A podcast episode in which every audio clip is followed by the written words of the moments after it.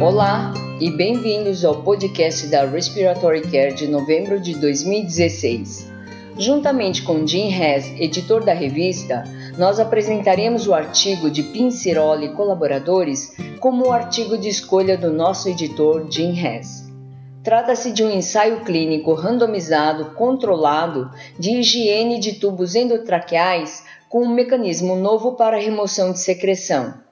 Os autores acharam que o dispositivo para limpeza de tubos endotraqueais é seguro e esse dispositivo efetivamente previne a oclusão da luz do tubo. Cacau e colegas indicam em seu editorial que, embora esse dispositivo tenha um uso em potencial na prática clínica, ainda é necessário investigar outros importantes desfechos como mortalidade e custo. A ventilação não invasiva com meta no volume é um modo híbrido de ventilação mecânica que oferece um volume corrente pré-estabelecido para melhorar a ventilação de indivíduos com insuficiência respiratória aguda do tipo hipercápnica e foi avaliado por Cal e colaboradores. Esses autores encontraram que a ventilação não invasiva com meta no volume ou ventilação não invasiva limitada à pressão podem oferecer suporte similar em indivíduos com insuficiência respiratória aguda hipercápnica. Em seu editorial, Frati e Chile elaboram que nós não podemos excluir a possibilidade do modo com meta no volume ser benéfico aos pacientes com alterações agudas das propriedades mecânicas respiratórias ou no caso de encefalopatia hipercápnica com alteração do drive respiratório. O objetivo do estudo de Morgan e colegas foi avaliar a factibilidade, a segurança e a eficácia da terapia contínua de oscilação de alta frequência em indivíduos pediátricos sob ventilação mecânica. Os achados desse estudo sugerem que essa terapia pode ser benéfica por melhorar a complacência pulmonar em pacientes pediátricos com atelectasia induzida por secreção. Porém, estudos clínicos ainda são necessários para se avaliar a eficácia e a segurança clínica da terapia de oscilação contínua de alta frequência em indivíduos pediátricos recebendo ventilação mecânica. Lelouch e colaboradores avaliaram um sistema fechado inovador que ajusta automaticamente o fluxo de oxigênio de sujeitos com DPLC, como por exemplo em situações ambulatoriais.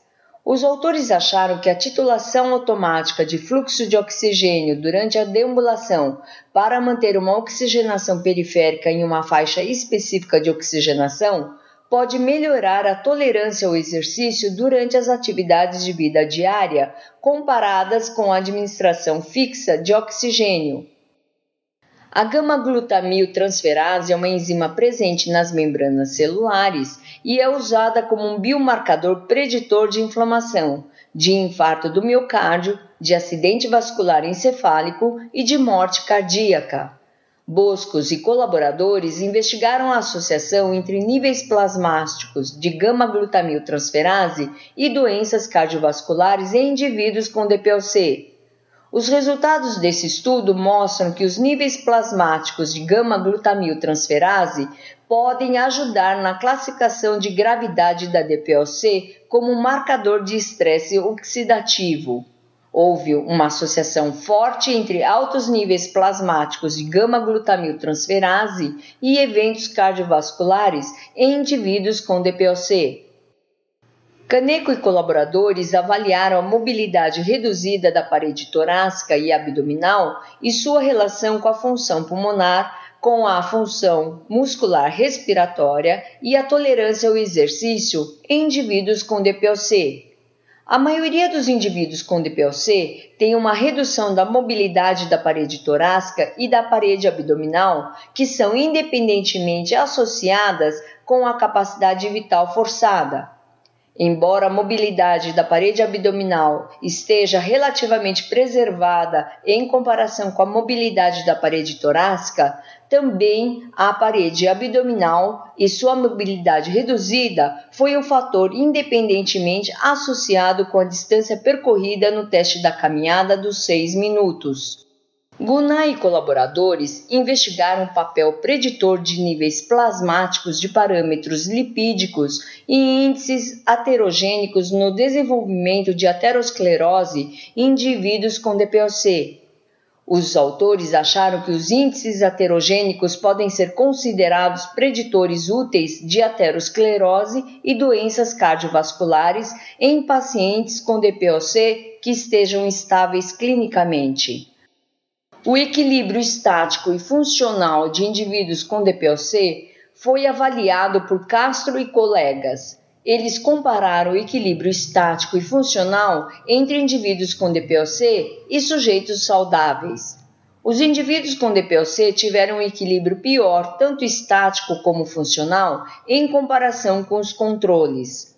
O sexo pode ser um fator que tenha afetado esses resultados, dependendo do tipo de avaliação de equilíbrio, tanto na, feito na plataforma de força como em testes funcionais.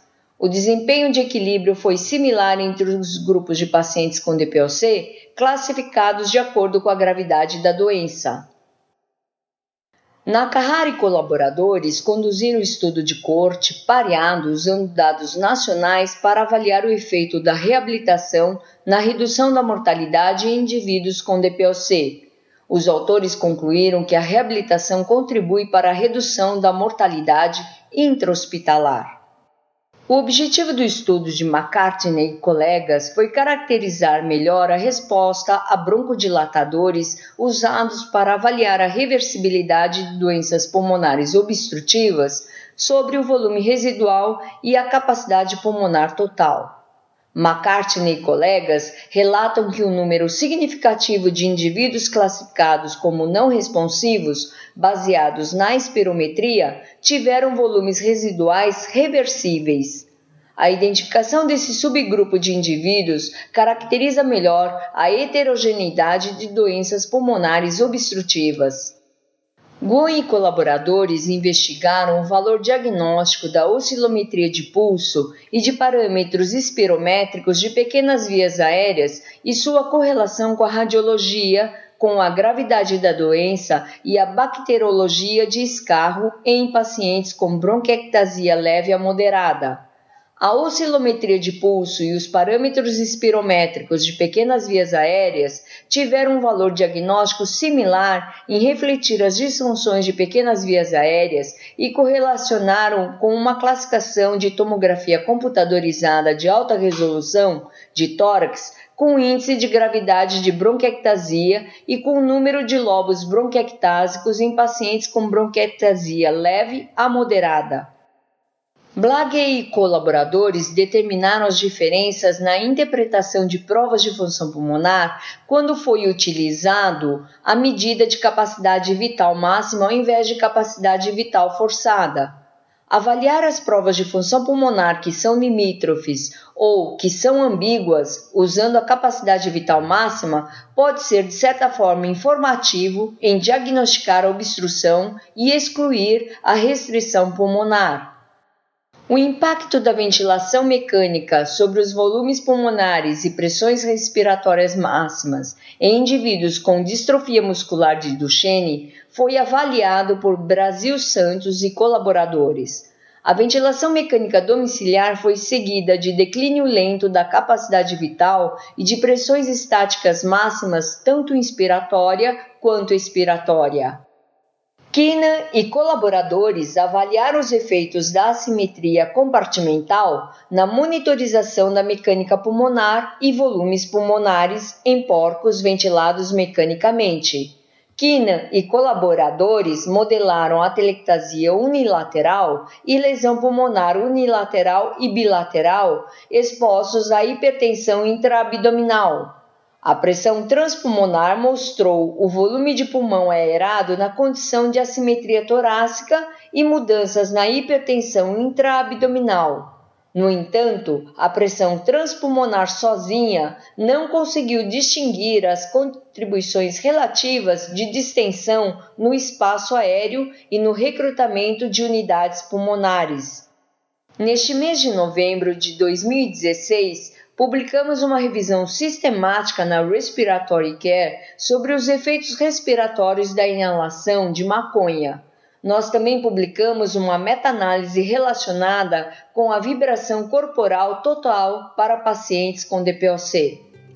Para receber o conteúdo deste podcast e de podcasts anteriores da revista, por favor visite nosso website em www.rcjournal.com. Você também poderá se inscrever no nosso website para receber os podcasts de futuros volumes da Respiratory Care.